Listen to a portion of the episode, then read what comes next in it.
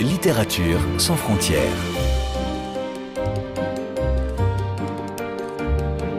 Catherine Fruchon-Toussaint. Fanny Renard. Bonjour à toutes et à tous. En 2013, les Islandais, appelés à élire le plus beau mot de leur langue, ont choisi un substantif de neuf lettres désignant une profession médicale. Josmodir, sage femme.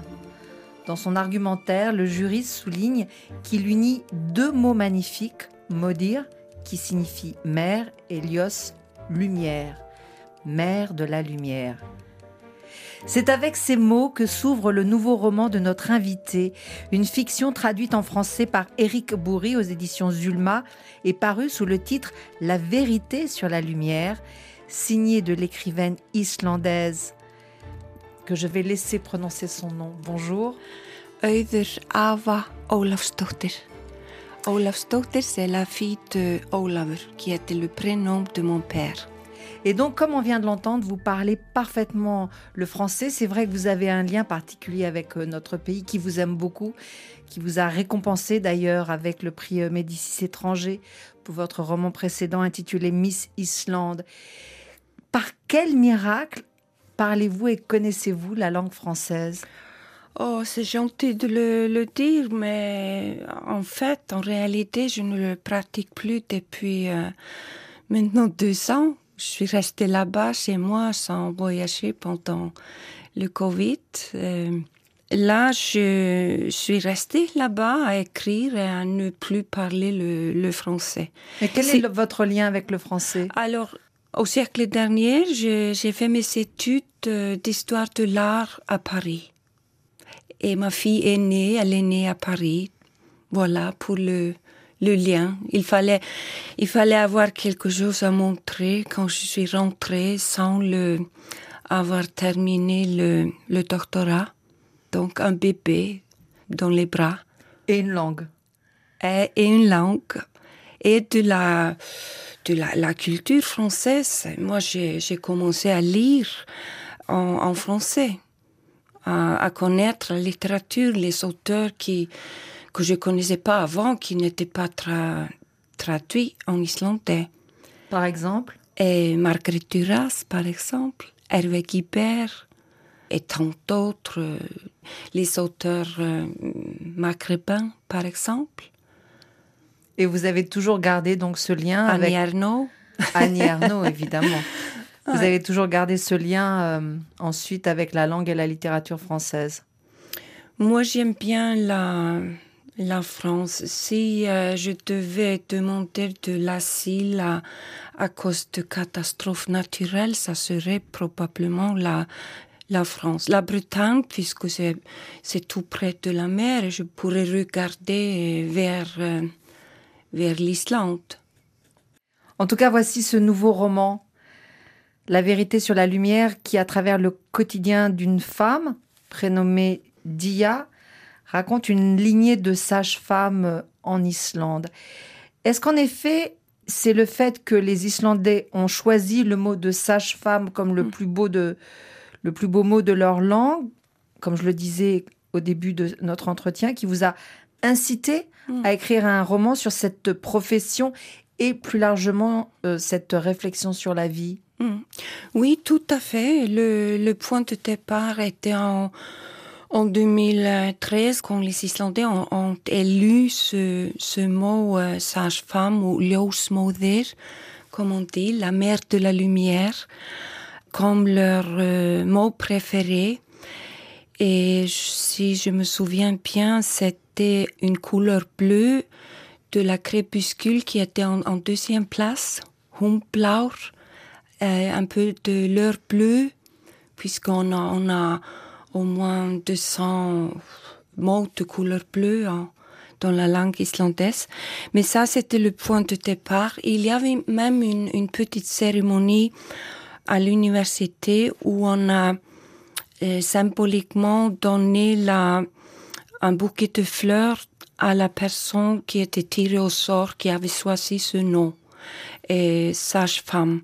Et pour quelques raisons que j'ignore, on m'a demandé de, de parler, de faire un petit discours.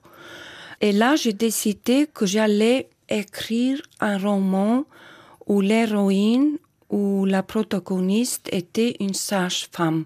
Et ça devait être un roman sur la lumière dans un monde noir. Et essayer de comprendre euh, le rôle et l'importance de la, de la lumière. Et en fait, c'est, c'est devenu un roman sur l'animal homme, sur la, la bête humaine. Et je, je trouvais ça logique qu'une sage-femme qui accueille euh, l'enfant qui vient au monde, cet, euh, cet animal qui est le plus fragile, le plus vulnérable de, de tous les animaux, qui dépendent des autres euh, pendant longtemps. Et moi, j'ai trouvé ça logique qu'elle devienne une, une, une, spécialiste sur euh, sur la nature humaine. Et au fond, en arrière-plan, il y a quand même une étude, une réflexion sur ce que l'homme a fait à la Terre. Effectivement.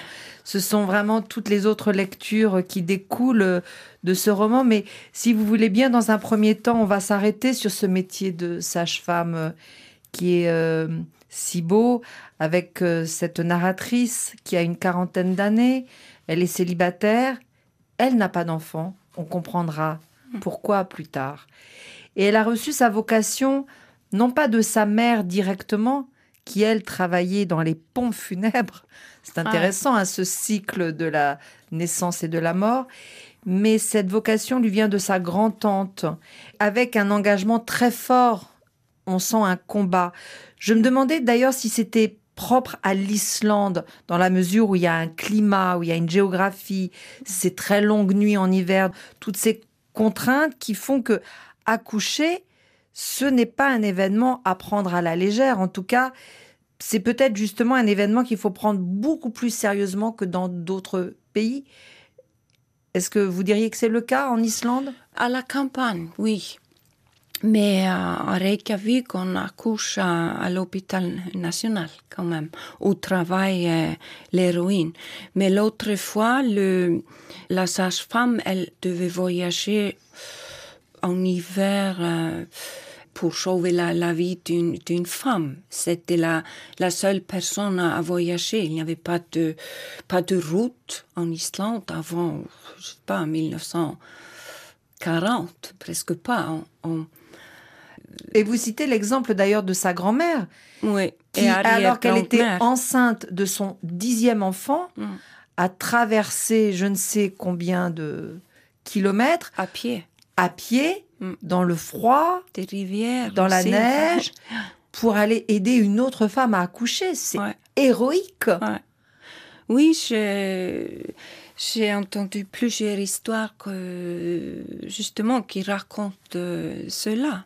Et on ne parle pas de ces, ces femmes. C'était un métier de, de femme, mais on n'en parle pas. Vraiment. Pourquoi? C'était des héros, mais je pense parce que c'est considéré comme une, euh, une partie de la vie de faire des enfants, faire naître des enfants. Et c'était, c'était une tâche, un rôle des femmes.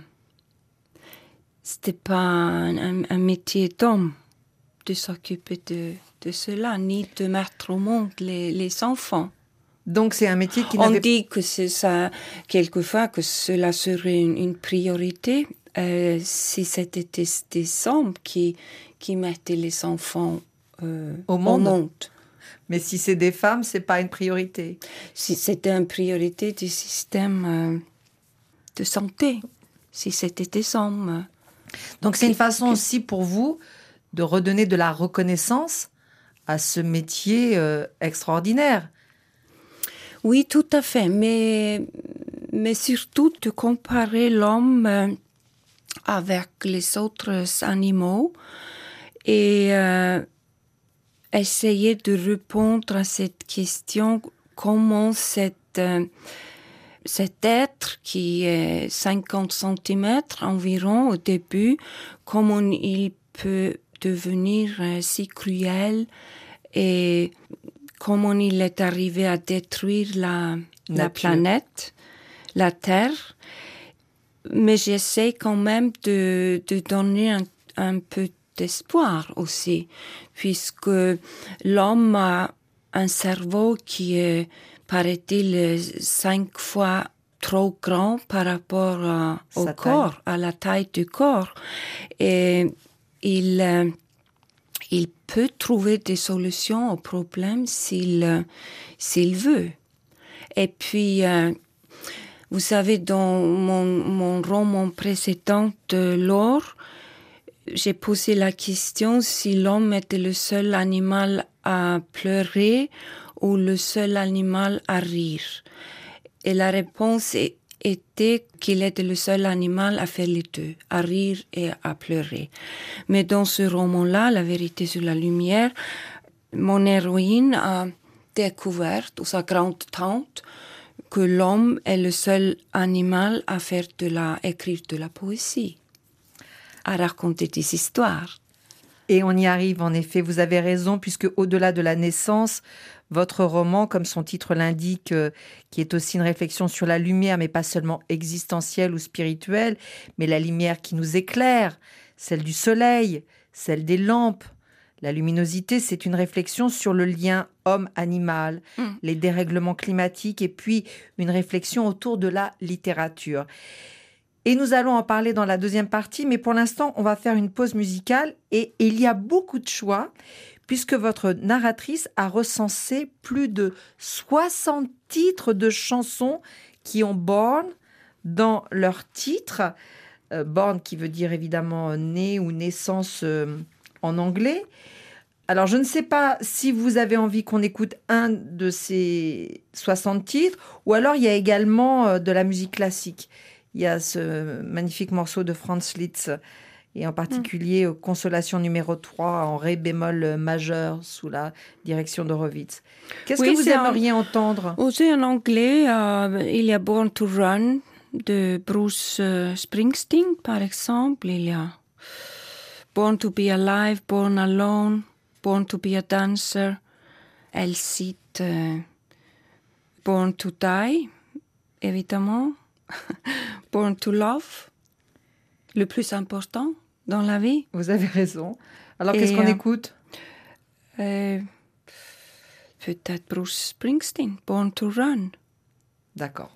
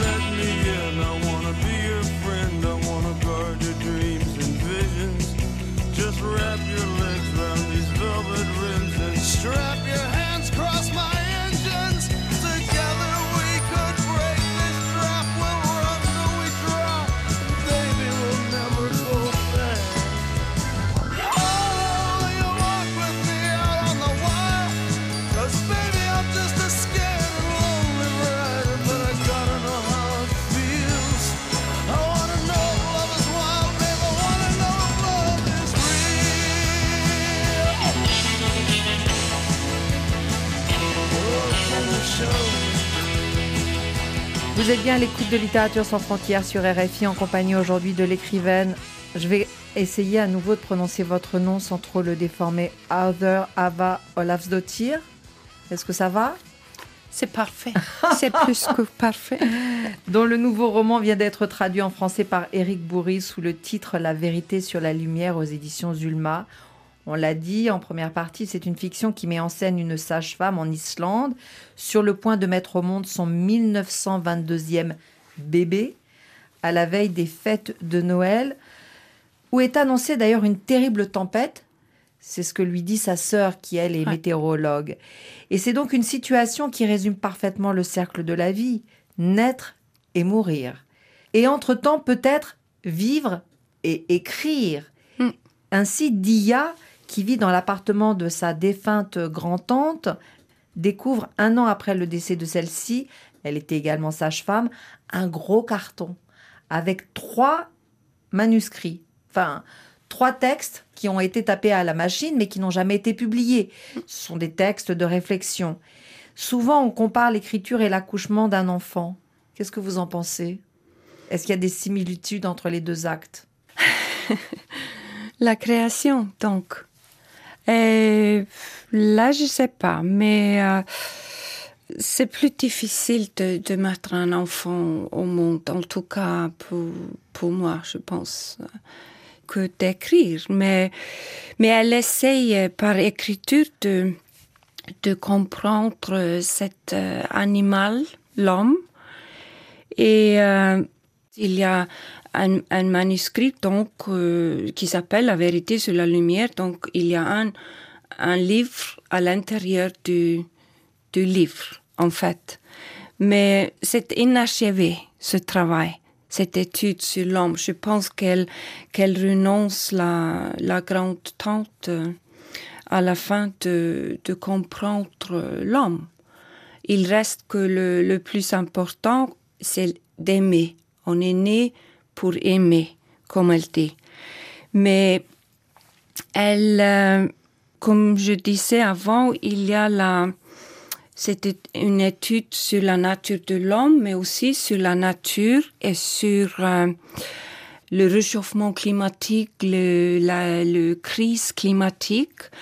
Et cette grande tante de l'héroïne, elle a écrit des articles publiés dans les journaux. Elle a commencé il y a 50 ans à écrire les, des articles sur le problème climatique, mais qui n'intéressait euh, personne. Personne à l'époque. Oui. Et sur le bien-être animal aussi. Voilà, c'est ça. C'est une- vraiment une des, Oui. des premières à, à dénoncer euh, ce qui est fait euh, aux animaux. Oui, et elle, elle, elle rappelle à nous euh, que même si l'homme a besoin de la nature, la nature n'a pas besoin de, de l'homme. de l'homme. Elle se débrouille tout très bien sans, sans l'homme. Et on, on est en- effectivement en, en Islande, on est affronté à ce réchauffement climatique, euh, notamment les glaciers qui reculent plusieurs dizaines de mètres euh, chaque année. C'est vraiment visible. On a même, euh, il y a même un glacier qui a été déclaré éteinte, déclaré morte. Donc, euh, oui, il y a un, on peut dire qu'il y a un thème euh, écologique dans, dans ce roman, mais j'essaie toujours de raconter quand même une histoire. Je reviens juste au début de la conversation. Vous disiez que accoucher d'un enfant, c'était plus difficile que d'écrire, plus douloureux, plus long. Dans quel sens c'est plus difficile? Physiquement, en tout cas, pour beaucoup de, femmes, euh, l'écriture, c'est, pour moi, ça, ça vient plus facilement, c'est plus naturel. Euh, moi, j'ai pas mis euh, 16 enfants au monde comme euh, ma arrière euh, grand-mère, mais 16 enfants. oui, mais juste deux. Vous, vous en avez deux. Deux. C'est oui. bien déjà. Deux enfants, mais beaucoup Ouais. plus de livres. Donc effectivement, pour vous, l'écriture, c'est plus naturel ou moins difficile? Oui, le- bon, la, la naissance, c'est, c'est toujours une naissance de la lumière, puisque l'enfant, c'est, c'est lumière du monde. C'est aussi euh, la leçon à l'origine du, du, du monde. monde. Vous pensez au tableau de Courbet, peut-être, L'origine du monde? C'est possible, oui. Par exemple. Ouais.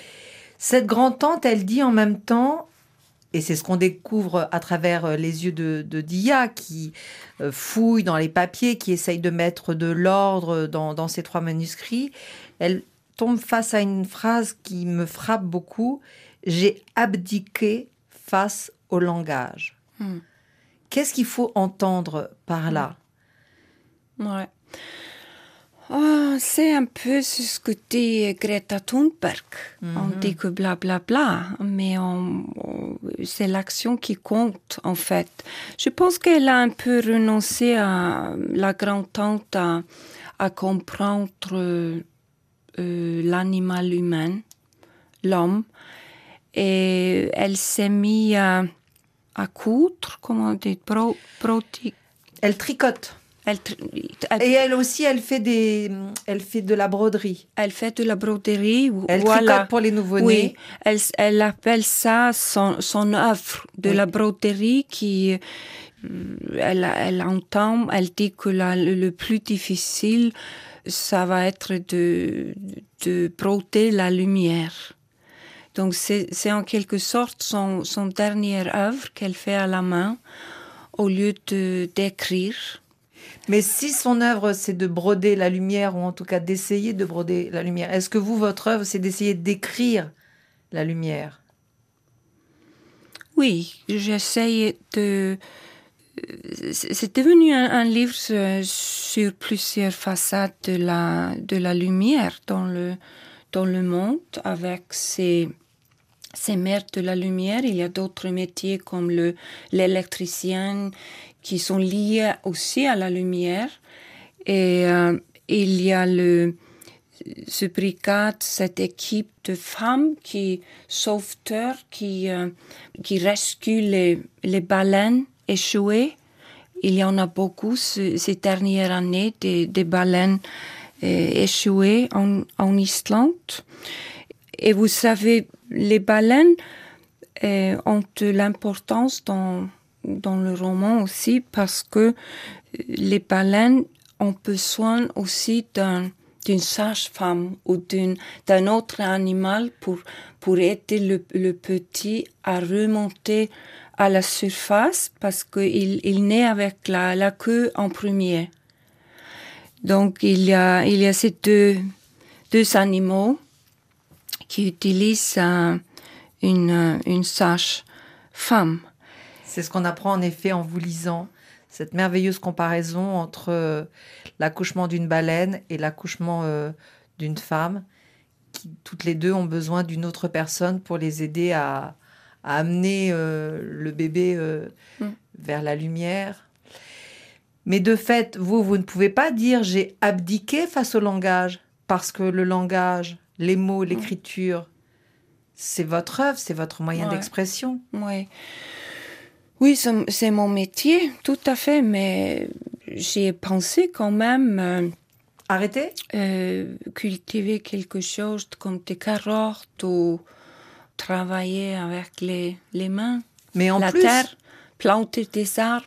En plus, pas à la place euh, Je sais pas, pas encore, mais tant que j'ai quelque chose à, à dire, je continue, je vais continuer à écrire cette période où, j'étais, que j'ai passé là en Islande, les presque deux ans, a été très créatif en fait. Alors, je pense toujours que mon dernier né, mon petit dernier euh, roman sera le, dernier, mais vers la, la fin, j'ai toujours un nouveau qui, qui est en, en cours, en gestation.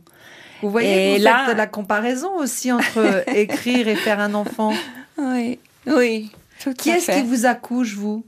Qui est-ce qui vous aide à faire sortir un livre? Personne, euh, personne, juste moi. Moi-même, il y a, j'ai toujours des idées, j'ai toujours plein euh, d'imagination. Et puis, il y a ce, cette idée étrange de mettre en ordre dans le monde, cette volonté de, d'organiser le, chaos, de donner un sens au chaos, puisque le, la vie est tellement chaotique et il y a toujours des imprévus qui, arrivent tout le temps. Et euh, un roman, en, fait, est quelque chose à l'opposition de la vie, puisque c'est une entité structurée avec un début, avec une fin. Et je pense pas qu'il y existe un texte innocent. Tout ce qu'on met dans, dans un livre, c'est là pour une raison. Et moi, méthode à moi, c'est un petit peu de, de d'écrire sur les petites choses de la vie quotidienne, euh, essayer de, de leur donner un sens de quelque chose de, de plus grand. Donc vous, vous voyez l'écriture comme mettre du sens à la vie qui n'en a pas. C'est ça. On peut, dire, on peut le mettre comme ça. Mais ça dépend. euh, Le soleil se lève, le soleil se, couche, on est en vie encore. Moi, je pense que ça, c'est ça relève de, miracle. En fait, il y a euh, un manuscrit, un des trois manuscrits que découvre l'héroïne qui parle du hasard, de la coïncidence. Et la coïncidence la plus importante de la vie, c'est la conception. C'est vrai, il faut des milliards de spermatozoïdes qui se mettent en compétition pour féconder un ovule. Ça. c'est sûr que c'est du hasard et des coïncidences. Puisque la lumière est très importante ici, en particulier dans, dans ce livre, et que la lumière l'est aussi euh, pour les Islandais, parce que votre vie est rythmée par les saisons, par euh, ce soleil qui peut être pendant des heures, des heures l'été, et qu'on ne voit que quelques minutes, enfin j'exagère l'hiver. Est-ce que ça a une influence sur vous, sur votre écriture, la lumière? Oui, absolument. Euh, moi, je suis pas, pas seulement très sensible aux, aux mots, c'est-à-dire l'islandais, en islandais, mais aussi à la lumière. Et moi, j'ai des amis euh, qui, euh, je pense notamment à un artiste euh, visuel qui qui pourrait dire exactement si c'était la lumière du 16 septembre ou, ou le, le 3 mars, juste par la, la lumière, parce qu'il n'y a pas de jours qui sont en fait identiques en Islande. C'est un peu cette ode à la lumière que, que j'avais en- envie de, de parler aussi. Et à la fin du roman, il y a de plus en plus de l'espace entre les mots et par conséquent de plus en plus de lumière aussi. entre vous, l'écrivaine, et nous, les lecteurs, on crée un livre, on crée un enfant, Ouais. presque, Ensemble. ensemble. Merci beaucoup, Heather Ava Olafsdottir, d'être venu nous parler en français de ce si beau roman qui vient d'être euh, traduit aux éditions Zulma par euh, Éric Bourri sous le titre La vérité sur la lumière. Merci à vous. Littérature sans frontières. Vous pouvez réécouter cette émission sur le site rfi.fr en cliquant sur l'onglet Podcast. Et pour ne manquer aucun numéro de votre magazine, vous pouvez vous abonner à Littérature sans frontières dans votre application préférée et nous laisser un commentaire.